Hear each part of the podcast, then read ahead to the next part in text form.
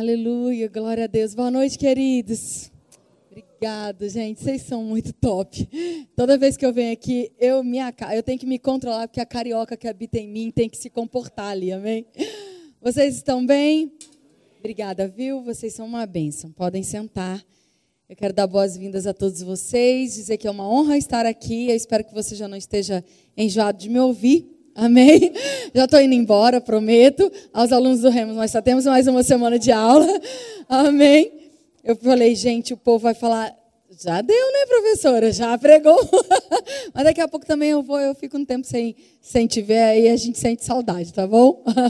Hoje eu quero conversar com você sobre algo que é muito precioso para mim, porque eu entendo que foi algo que, quando foi ministrado e entrou no meu coração, mudou minha perspectiva sobre muitas coisas, sobre finança, sobre relacionamento, sobre o cuidado com a igreja local.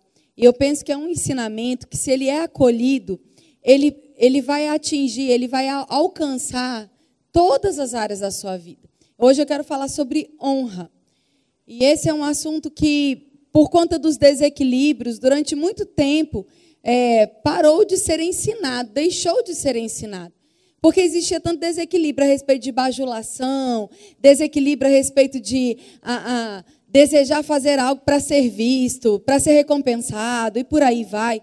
Só que, sabe, amados, não é por causa do erro de algumas pessoas que nós podemos ou devemos cometer o erro de não ensinar aquilo que é certo. Amém? Não é porque algumas pessoas estão exagerando, desequilibrando, errando em algo, que aquele assunto precisa ser removido, porque aí acaba que aqueles que estão fazendo errado ganham ainda mais evidência e força naquilo que estão fazendo. É a verdade que liberta. Amém? Então hoje nós vamos conversar um pouquinho sobre honra. Você está animado com isso? Amém? Vamos orar? Pai, obrigado pela tua palavra. Nós reconhecemos, Pai, que o Senhor é o único digno de ser adorado, de ser exaltado, de ser glorificado essa noite. Toda honra, glória e louvor seja dada ao Senhor. Reconhecemos também, Pai, que não existia outro lugar melhor para estarmos do que aqui, na tua casa, na tua presença, deixando, Senhor, a tua palavra entrar no nosso coração e mudar a nossa vida, para que saiamos daqui bem melhores do que como chegamos, transformados pela unção, pela palavra, pelo conhecimento que liberta. Nós chamamos, reverenciamos a tua palavra e a tua presença em nome de Jesus. Amém? Talvez nem todos aqui me conheçam, né? Embora, como eu disse, eu já estou quase de casa, né? Mas pode ser que você, eu vi que tem alguns visitantes. Então, já foi dito meu nome, meu nome é Kézia Galo. Eu sou casada com o pastor Braulio, que graças a Deus, quarta-feira está chegando. Hoje meu dia foi a base de chocolate, estava chateado. Muita saudade, já estou muitos dias fora de casa, realmente sinto muita falta dele, sinto falta dos filhos também, mas sinto muita falta dele. Amém? A gente sente falta, mas já está tudo adulto, vivendo, né? Mas do maridão, meu Deus do céu, não vejo a hora dele chegar, e graças a Deus, porque nós caminhamos juntos, porque ele me libera, ele me abençoa para correr a carreira, da mesma forma ele está lá. Né? E eu quero honrar, porque hoje é o dia do pastor, então eu tenho de verdade um pastor dentro de casa. Graças a Deus, o meu marido não é pastor só de igreja.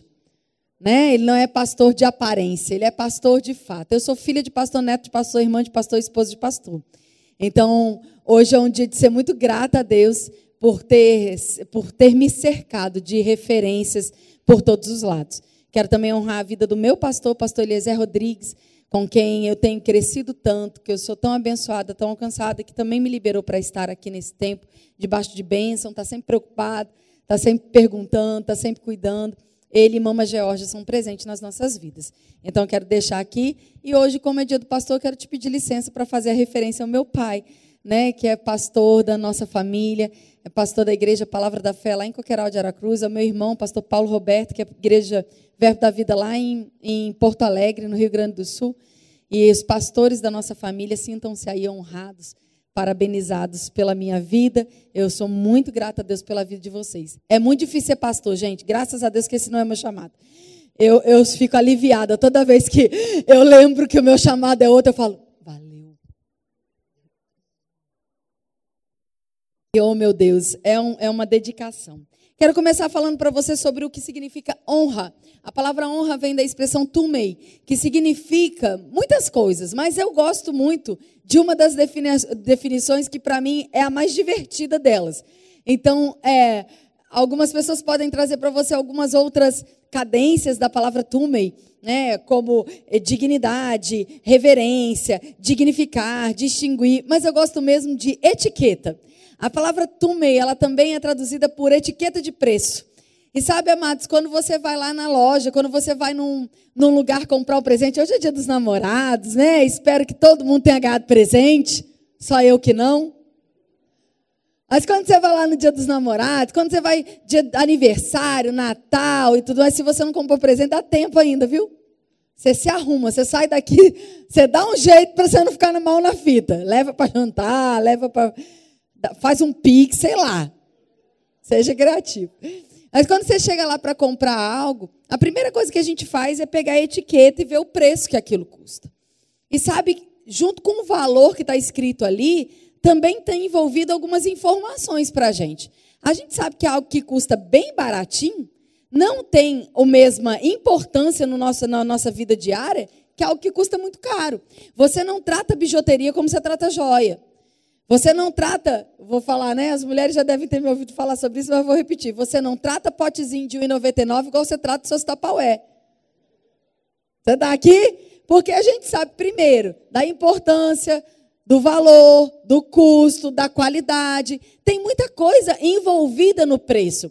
Existem preços que são abusivos, existem preços que não são correspondentes ao produto, mas se a gente está falando de uma coisa geral, a gente sempre dá um exemplo que é o equilíbrio. E no equilíbrio, você sabe que você paga pelo produto que você está comprando. E quando a gente está falando de honra na Bíblia, a gente está falando, olha, não existe nenhum valor monetário, não existe nenhuma moeda nesse mundo que possa pagar aquilo que Jesus fez por nós. A Bíblia diz, amados, que nós não fomos comprados com ouro, nem prata, nem pedra preciosa, mas pelo sangue do Cordeiro derramado naquela cruz. Não tem dinheiro, dólar, ouro, não tem, não tem nada, nada que você chegue e fale assim, mas eu quero pagar. Não tem.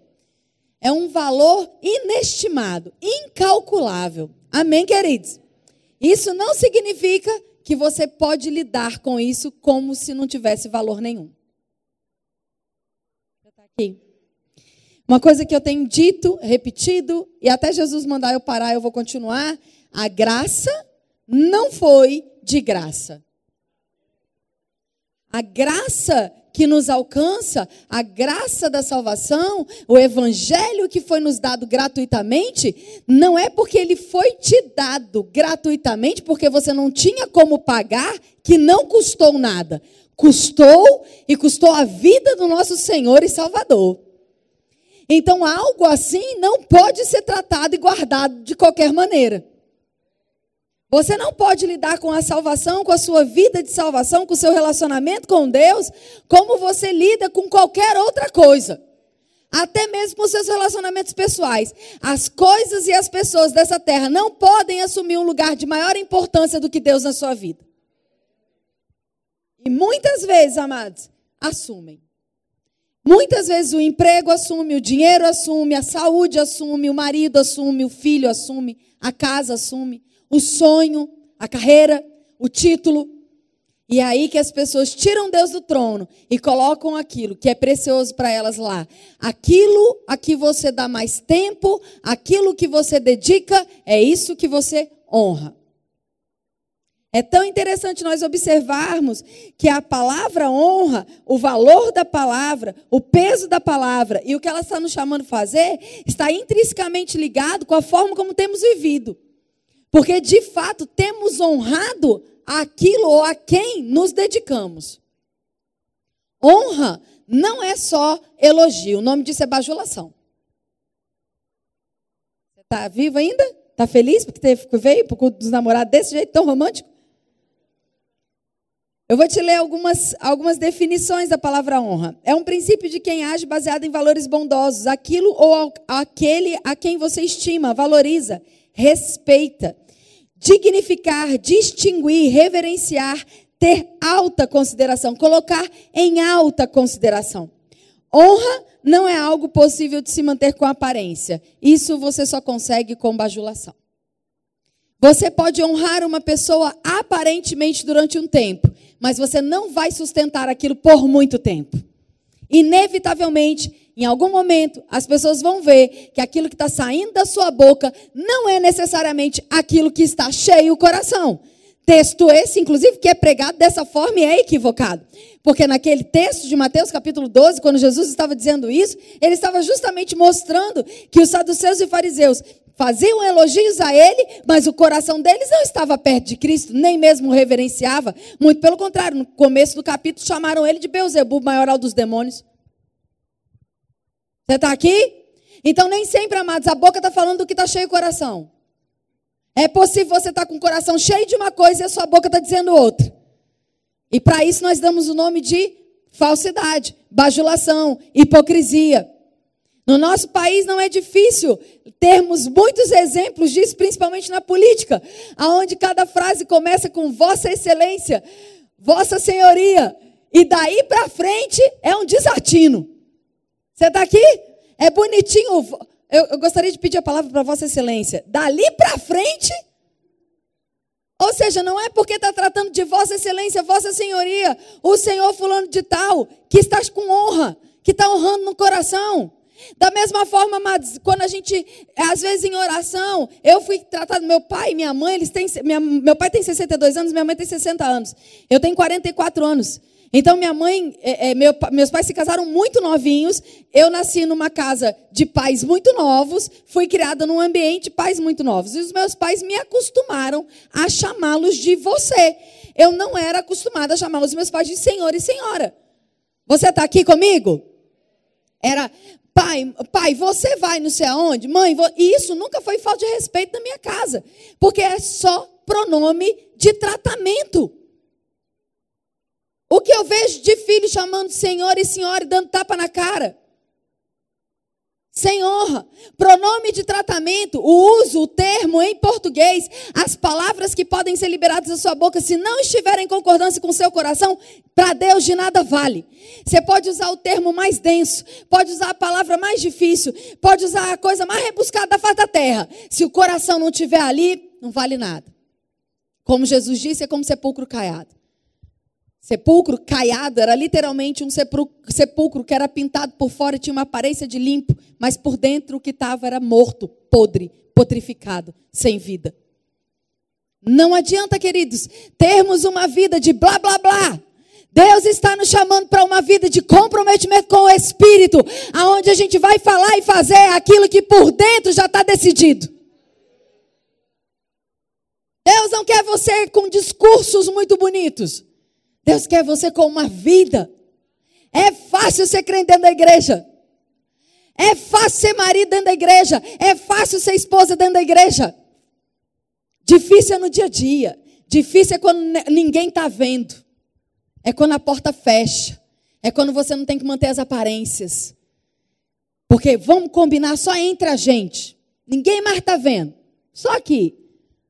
Geralmente são os mais de perto que mais sofrem com temperamento, com palavras difíceis, com mau humor, com os desabafos. Quantas vezes dentro de casa está uma agonia? Vou usar uma expressão, não fica chateado, nem fica, ah, meu Deus, só uma expressão, eu não consigo pensar em outra. Leve em consideração a minha carioquice. Amém? Ah, arranca rápido dentro de casa. É um pega para capar. Aí chega dentro da igreja, é a família Doriana. Amor, você pode pegar para mim? Claro, meu bem. Estavam se atracando. Os filhos olham para aquilo e falam: a gente podia mudar para a igreja, né? Sabe, amados, chegou uma hora que Deus está dizendo: basta, chega. O lugar que você se reúne não define seu caráter. O que define seu caráter é aquele lugar que ninguém está vendo. E se você honra a Deus, se existe relacionamento com Deus, os seus relacionamentos horizontais, eles serão atingidos, eles serão é, é, influenciados com o mesmo tipo de relacionamento que você está tendo com Deus. Todas as vezes que alguém é ríspido com outra pessoa, está faltando intimidade com Deus. Não tem como. Eu vou repetir isso e eu estou falando de mim. Fica tranquilo, eu vou me expor aqui para você ficar bem em paz, que não é de você que eu estou falando, eu vou falar bastante de mim. Não tem como você tá cheio do Espírito Santo e ser grosso com todo mundo e dizer que é o seu temperamento, porque vai doer por dentro. Teve um tempo, amados, na minha vida, que por conta de personalidade, temperamento e todas essas coisas, eu não tinha filtro. Sabe, a, tinha até uns memes, hoje ainda tem de super sincero. Sabe? As pessoas que são consideradas super sinceras. E eu me orgulhava daquilo. É, é, é, no nível, você quer café? Quero. Quer que eu leve na xícara? Não, joga no chão, traz no rodo. É engraçado, mas não é bom conviver com alguém assim. Você está aqui? O óbvio para mim não precisava ser dito nunca, era óbvio. E qualquer pessoa que, se eu apertava o botão do, do elevador pra, com a seta para cima, e a pessoa que me dizia, você está subindo? Eu falei, não, eu estou andando. A seta não está apontando para cima. Era uma grosseria desnecessária. Era uma falta de paciência com perguntas cotidianas, tolas. Graças a Deus faz bastante tempo. Mas foi um tempo onde o Espírito Santo me tratou dizendo: Você não me representa. Não adianta você dizer que tem relacionamento comigo, que lê a minha palavra e você não demonstra isso na sua forma de lidar com o outro. Porque quando você fere o outro, é a mim que você fere. E eu falei: Mas é o meu jeito. Quem me ama tem que me amar do jeito que eu Conversa, você morreu no dia que você aceitou Jesus. Defunto não tem jeito, não. Não tem personalidade, não. Você agora tem que ter o caráter de Cristo, aprovado por Ele, aos moldes dele. Se era para ficar do mesmo jeito, não precisava nascer de novo. Continuava carnal, de mãos dadas com o diabo, fazendo aquilo que sempre fez. O princípio da honra é algo que precisa vir de dentro para fora, é uma decisão. Assim como os principais sentimentos que envolvem, as principais decisões que envolvem a nossa vida que não são sentimentos. Amor é um deles. Você não ama porque você está sentindo, é uma decisão. Quem aqui é casado mais de 20 anos pode testificar isso comigo? A paixão já passou e o que, que ficou? A decisão de amar. Não é verdade, gente? Vocês são. Não? Que bom. De repente está sobrando nem isso, né? Me deu um certo medo. Perdão não é lógico. Se você for para a sua lógica buscar a atitude do perdão, você vai achar um milhão de motivos para você não querer mais saber daquela pessoa. Um milhão de razões para você dizer: eu estou no meu direito. Eu fui ferida, eu fui magoada, eu fui envergonhada, eu fui traída, eu fui. Está aqui comigo? Mas aí você faz aquela oração: Pai, me perdoa, assim como eu tenho perdoado aqueles que me têm ofendido. Problemas. Temos um problema. Porque quantas vezes Deus já te perdoou do mesmo erro? Nem foi de algo novo. Você errou e falou: Pai, me perdoa, nunca mais eu faço. Não deu muito. Senhor, o Senhor sabe que isso é difícil para mim, estou eu aqui na mesma situação. E Deus, com toda a sua bondade e longanimidade, veio e nos perdoou. Aí ele falou assim: agora tem uma coisa para você continuar recebendo da minha misericórdia, do meu perdão, haja assim com o próximo. Às vezes, amados, a gente não quer ser legalista porque o legalismo é horrível mesmo. A gente não tem que ser mesmo. Mas tem uma coisa ou outra que era bom a gente ser legalista. Por exemplo, questão do perdão. 70 vezes 7. 7 vezes 7, 49. 70 vezes 7 dá 490. Por dia.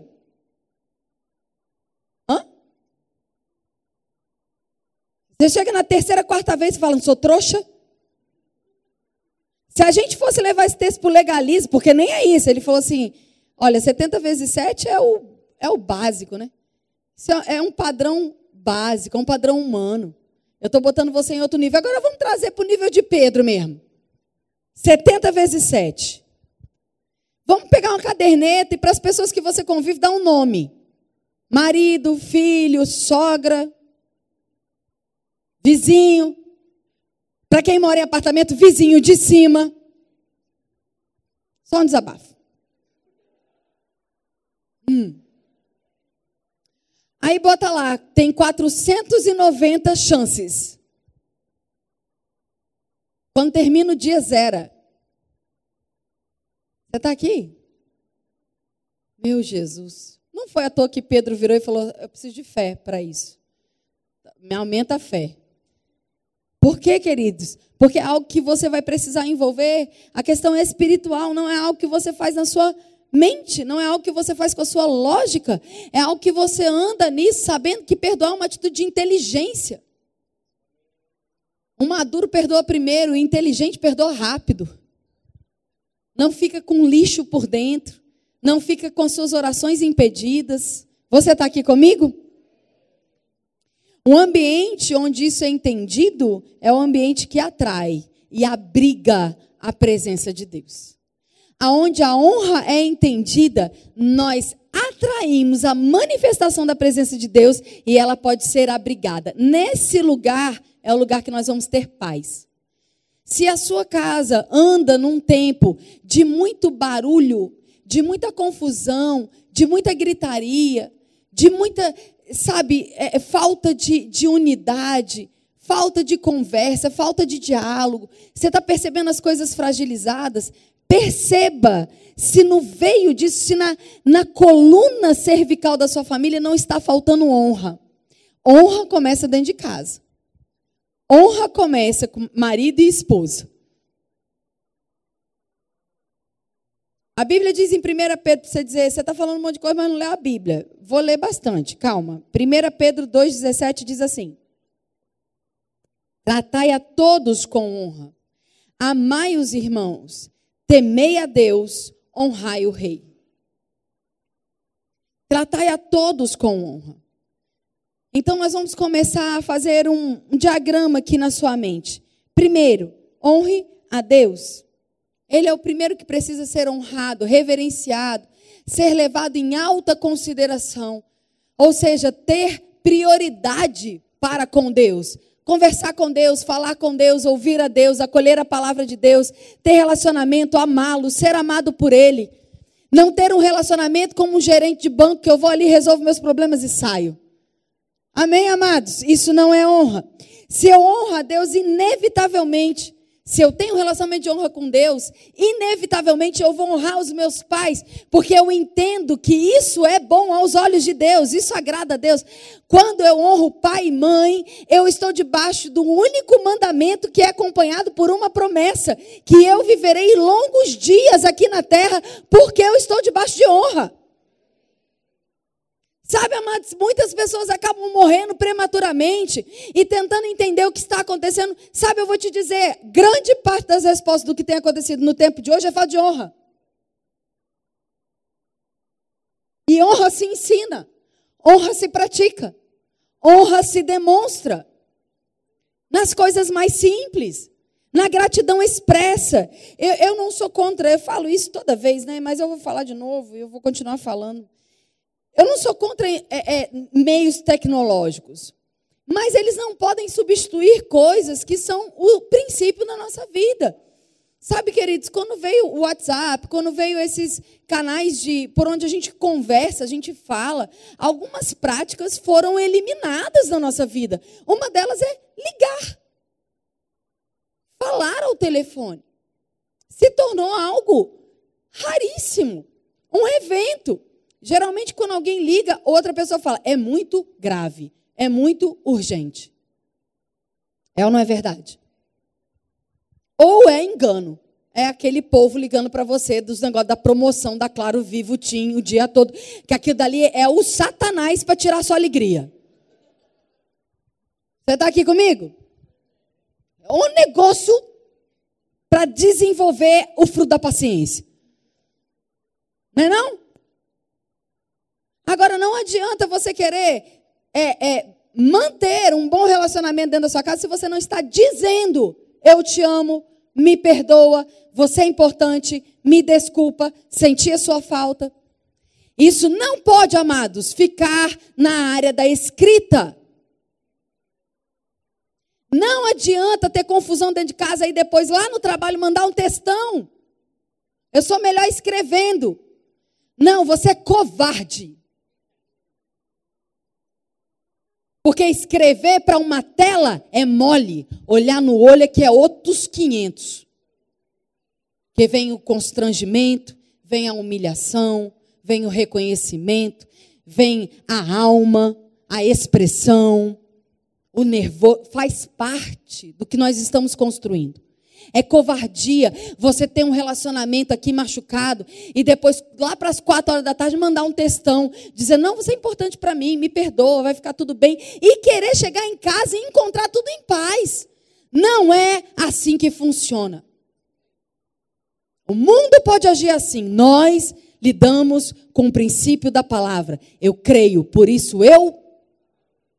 Se para Deus quando eu tenho arrependimento, eu preciso pedir perdão para o meu irmão, é do mesmo jeito. Não é deixar subentendido. Presentes não é, eximem você da necessidade de expressar o perdão, de expressar o amor. Algumas pessoas falam, ah, é o meu jeito, é a minha linguagem. Deixa eu te falar que o negócio dessa parada dessa linguagem. Tem um negócio agora de linguagem. Qual é a sua linguagem do amor? O negócio é o seguinte: a minha linguagem é presente. Ficou pobre, faz o quê? Para de dizer que ama. A minha linguagem é tempo. Aí está trabalhando igual não sei o quê, não tem tempo nem para respirar. Aí é o quê? Não ama mais? Que conversa é essa? Que conversa é essa? A sua linguagem é a boca que tem a língua e que diz: você é importante. Eu te amo. Ó, oh, não deu para comprar presente, mas eu quero fazer um café para você, eu quero passar tempo com você. Olha, eu sei que eu pisei na bola isso aqui, me perdoa. Eu sei que eu magoei você e você é importante para mim, eu não queria ter feito isso. Para isso aqui funcionar, você não tem, não precisa estar empregado, não precisa ter tempo, não precisa ter rios de dinheiro, você precisa ter um caráter desenvolvido em Deus. Ainda que você demonstre amor de várias maneiras diferentes, aprenda a demonstrar amor prioritariamente falando. Diga.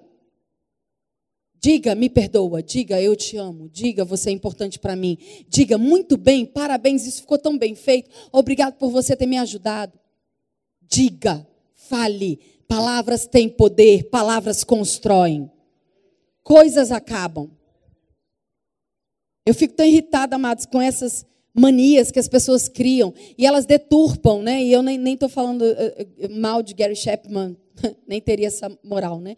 Mas que foi o criador da linguagem do amor e, e tal. Mas eu entendo o que ele estava dizendo ali, é ele identificando como cada um de nós acaba demonstrando algo por conta de um problema que teve, não para se apegar àquilo dali e passar o resto da vida usando aquilo como muleta. Se você é alguma coisa e identifica que aquilo é mais fácil para você, desenvolve o que não é fácil. Você está aqui entendendo isso aqui comigo? É igual um, um, um, Vamos botar assim, ó, que fica mais fácil. Seu filho chega em casa e fala assim: Olha, descobri algo sobre mim. Eu sou ótimo em, em, em humanas, mas péssimo em exatas. Então, a partir de hoje, queria te dizer que eu não vou aprovar mais em nenhuma matéria de exatas. Eu vou reprovar todo ano, porque o meu negócio é humanas, não é exatas. Tá bom para você? Você aceitaria isso? Hein, gente? Por que, que a gente aceita essas coisas que o povo fala? Ah, porque eu quero te dizer que eu sou colérico, eu sou fleumático, viu?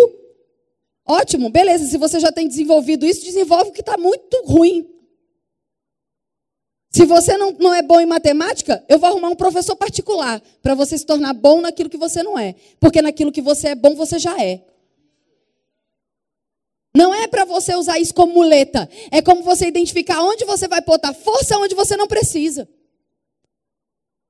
Olha quanta deturpação, amados, dos valores e dos princípios da palavra tem entrado no nosso meio. E isso tem feito o que eu tive ontem de resultado: 225% de aumento de divórcio dentro das igrejas de 2019 até agora. Só dentro do Brasil, só dentro de igreja evangélica, 225% de aumento de divórcio. Causa número um: problema de diálogo. Sabe, queridos, isso não começa da noite para o dia, isso não começa com uma semana. Isso vai acumulando, acumulando, é o mundo entrando, são as coisas se tornando frágeis, e daqui a pouco você está frustrado, daqui a pouco você está vulnerável, daqui a pouco você está fragilizado em um ambiente que não é bom você estar fragilizado. Você está fragilizado e está lá no seu escritório, na sua academia está lá no supermercado e de repente alguém muito sensível, muito bom, muito justo, muito honesto, muito cheio de palavras, de repente se aproxima querendo dar tudo que você tem, porque o diabo não está dormindo no ponto.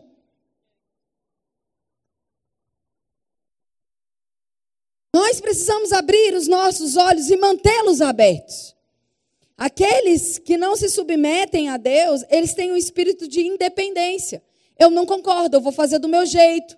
Eu não penso que seja assim. Sabe qual é o final deles?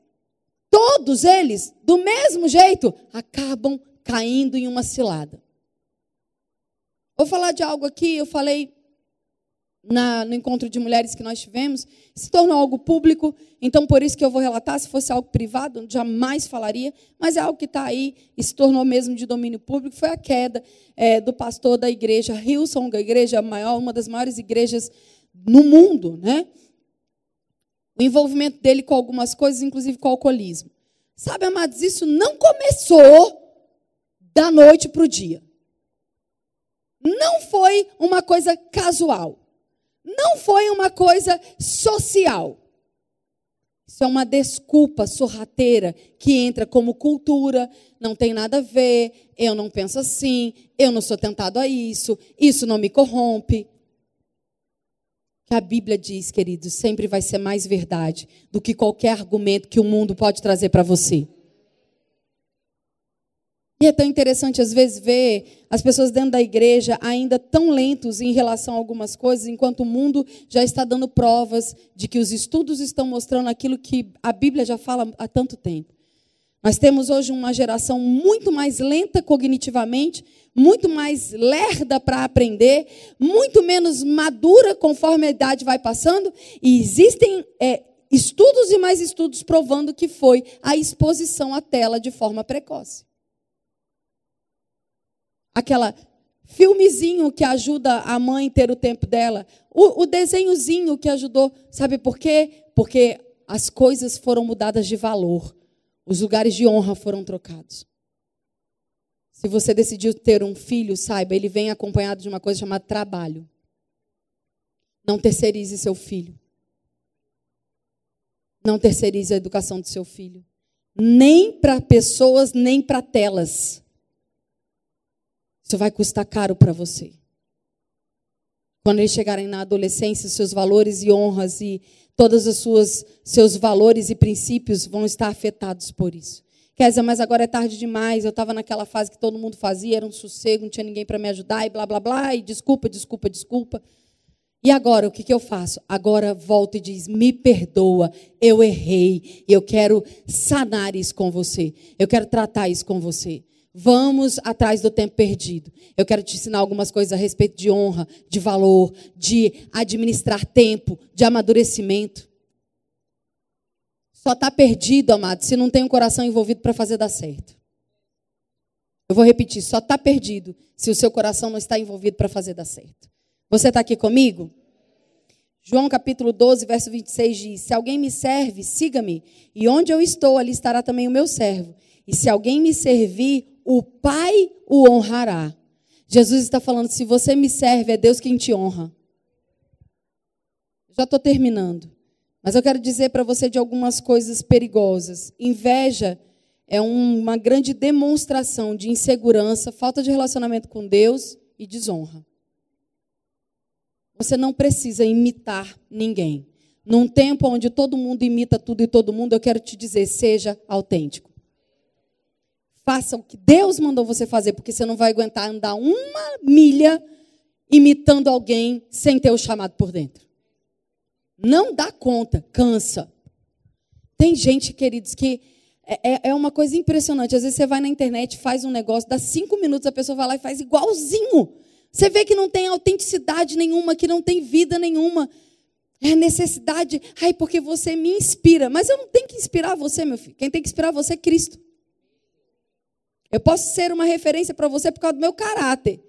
Agora, aquilo que Deus me mandou fazer, eu estou obedecendo. De descubra em Deus o que, que Ele mandou você fazer.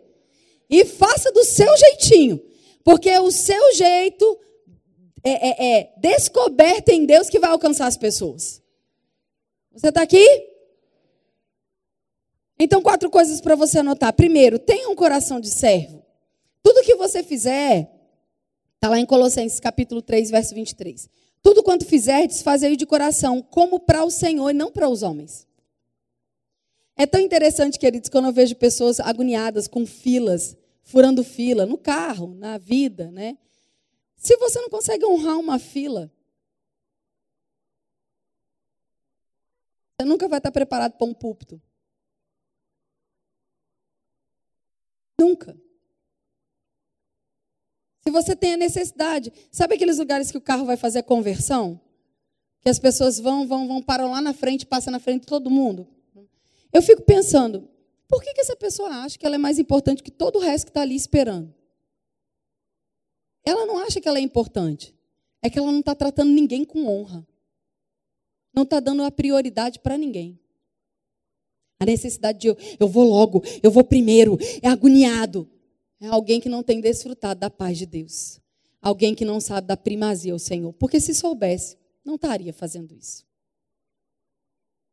Pensa comigo, para e pensa comigo. Quantas atitudes na nossa vida é, demonstram o quanto a gente está sendo fragilizado em alguns relacionamentos nossos com Deus, com o nosso comportamento diário, com essa agonia, com a falta de educação.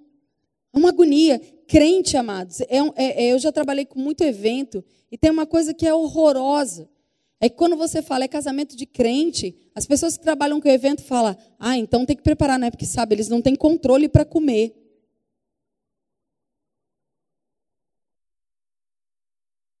É uma mentalidade mesquinha. Se eu paguei, eu vou comer até sair daqui explodindo. Deus, está faltando em casa?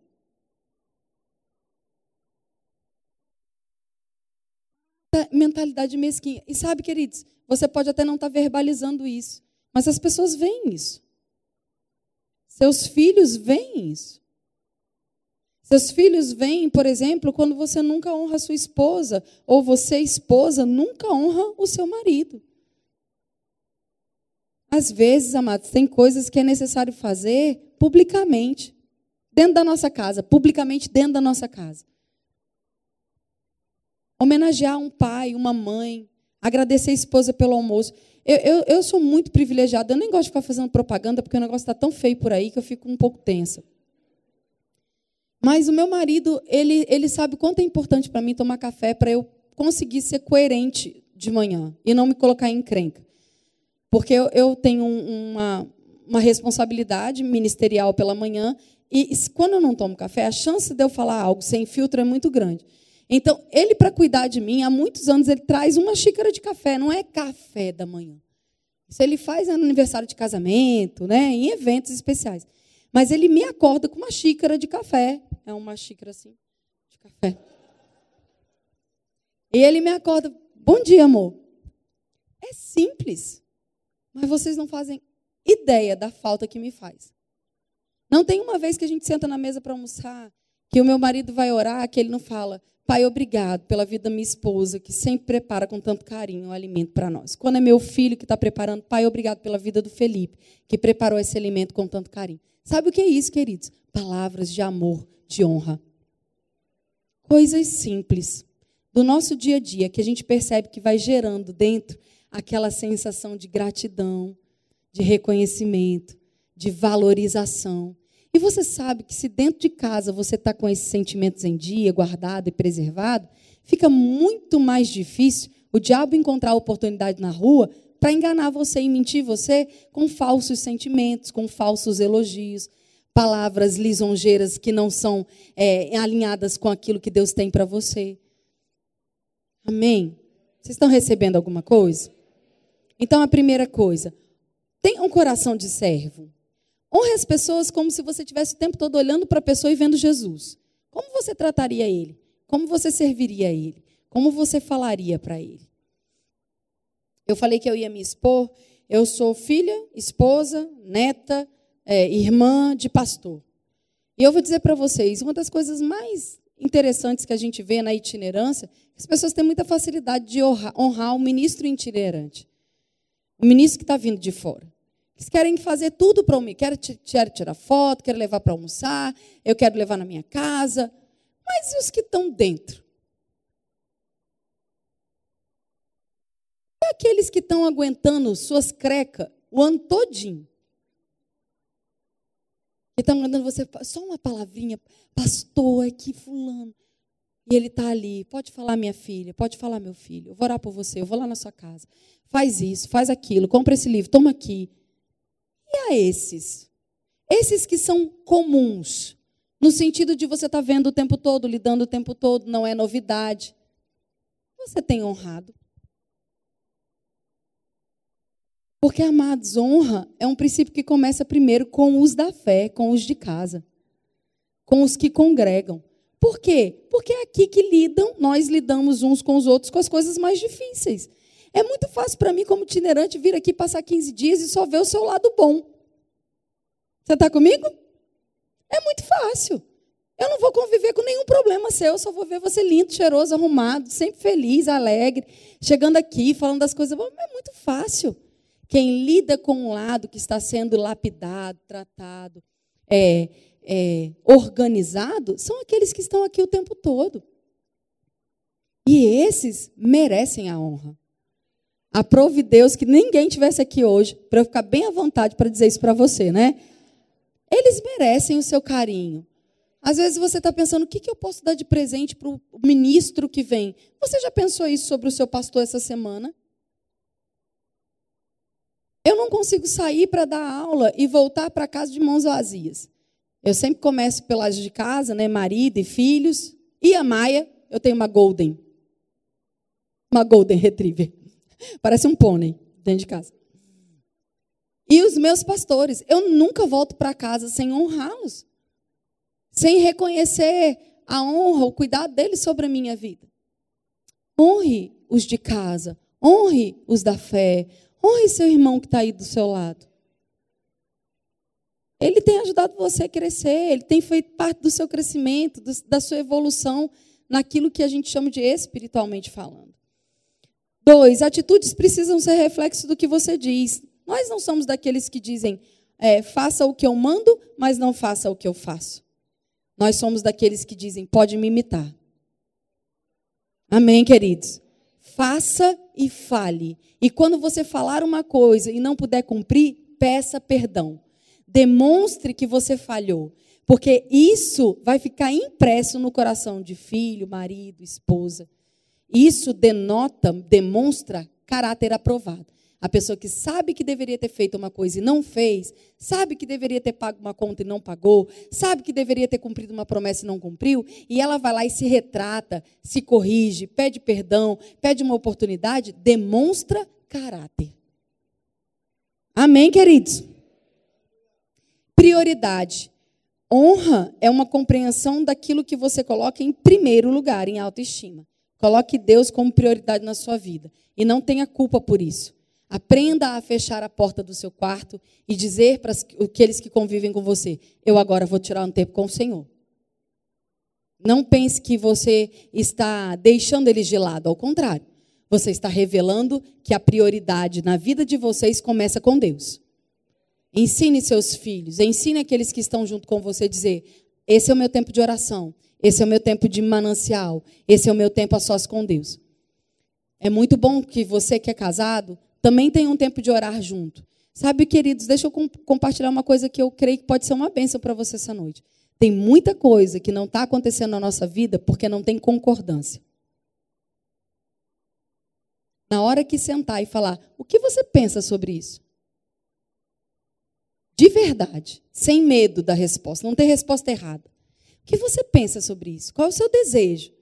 E ouvir o outro e ajustar a, a, a confissão, ajustar o coração e entrarem em concordância, aquilo que está demorando muito tempo vai manifestar de um dia para o outro. Porque muitas coisas não estão acontecendo para não ser pedra de tropeço. Porque está um marido e mulher, um crendo do jeito, outro crendo de outro. Para quem Deus vai? A quem Deus atende? Se ele sabe que no coração de um vai ser frustração e no outro alegria. Isso não vai ser bênção. E a bênção do Senhor enriquece, com ela não traz desgosto, não traz dano. Então Deus trabalha com concordância. Se dois ou mais estiverem falando a mesma coisa. Amém? E isso, dentro de uma aliança de casamento, é fundamental. E isso também vai tratar o problema do diálogo. Tem algumas crianças aqui, senão eu falaria algumas outras coisas que a gente precisa tratar. Mas casamento não é república. Para morar junto, você tinha aberto uma república. Para pagar conta e dividir conta, é, vai morar em república. Chama cinco, seis pessoas, divide a conta, cada um tem seu quarto, está tudo bem.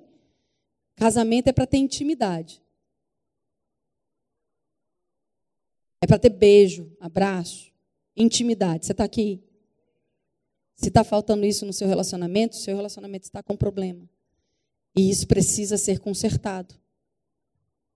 Porque foi para isso que Deus estabeleceu o relacionamento conjugal, para que haja intimidade. Quando vocês dois estão juntos, vocês são um, reafirmam a aliança, santificam um ao outro, se sentem amados, protegidos, cuidados.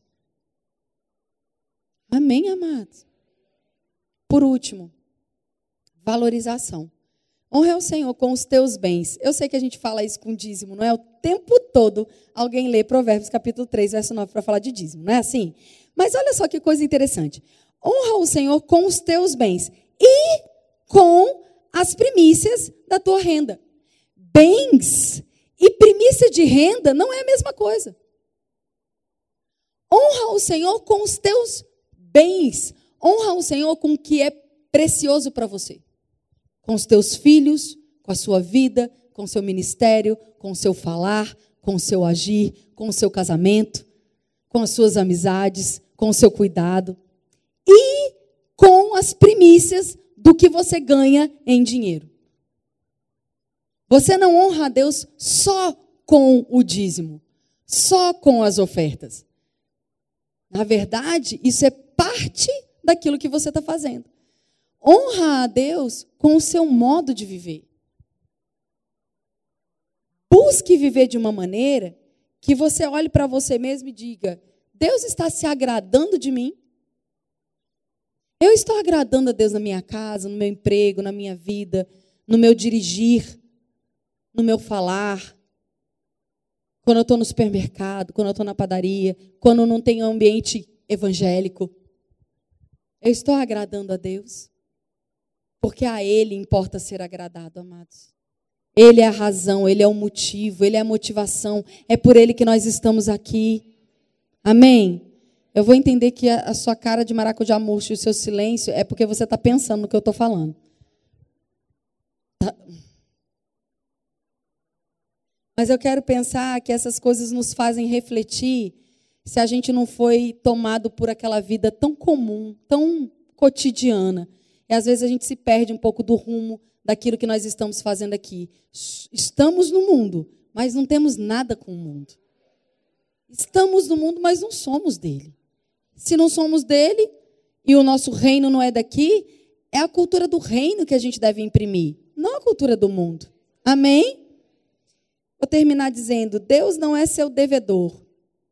Não lide com Deus como se ele estivesse o tempo todo devendo algo para você para que a sua alegria seja completa. Deus não nos deve nada. Deus nos ama de eternidade a eternidade. Ele nos amou quando nós éramos ainda seus inimigos. E a forma como ele demonstrou esse amor foi dando, honrando as nossas vidas através de Jesus. Demonstrando a sua fidelidade, cumprindo a sua palavra. E sendo mesmo, ontem, hoje e eternamente. Ele honrou a Jesus porque Jesus foi obediente, dando um nome que está sobre todo nome. E ele governa, não controla, governa, inconteste em um reino regido pelo princípio da honra. A única maneira de nos relacionarmos com Deus é vivendo como ele vive, pelo princípio da honra. Amém, amados? que as coisas que porventura foram perdidas, as coisas que foram esquecidas, as práticas que foram alteradas por conta de cotidiano. Eu estou dizendo que de coisas que eu experimentei com os meus filhos, no meu casamento. Não foi sempre perfeito, não foi sempre bom e ainda não está. Mas as coisas a que Deus tem me alertado, eu tenho tido o zelo de prestar atenção e falar: se Deus está me comunicando, é porque aqui tem fonte de vida. Eu não vou ficar insistindo num modo operante que não está trazendo resultado. Aquilo que eu olho e falo, isso aqui não deu um bom resultado, eu vou para Deus e falo, o que, que eu falhei? E Deus me mostra com que objetivo? De eu ter um resultado frutífero. E eu quero declarar isso sobre a sua vida. Nós temos vivido um tempo tão desafiador, onde nós temos tanta informação de tanta coisa, tanta voz, é tanta gente falando tanta coisa. Você consegue ouvir uma, 50 opiniões, opiniões a respeito de uma coisa num único dia. Se você não estiver guardando a palavra no seu coração, pode ser que em algum momento você fique confuso em que voz ouvir. Mas só tem uma que vai te levar a caminhos de vida. E essa voz não é a voz do mundo, não é a voz da opinião alheia, é a voz do Espírito.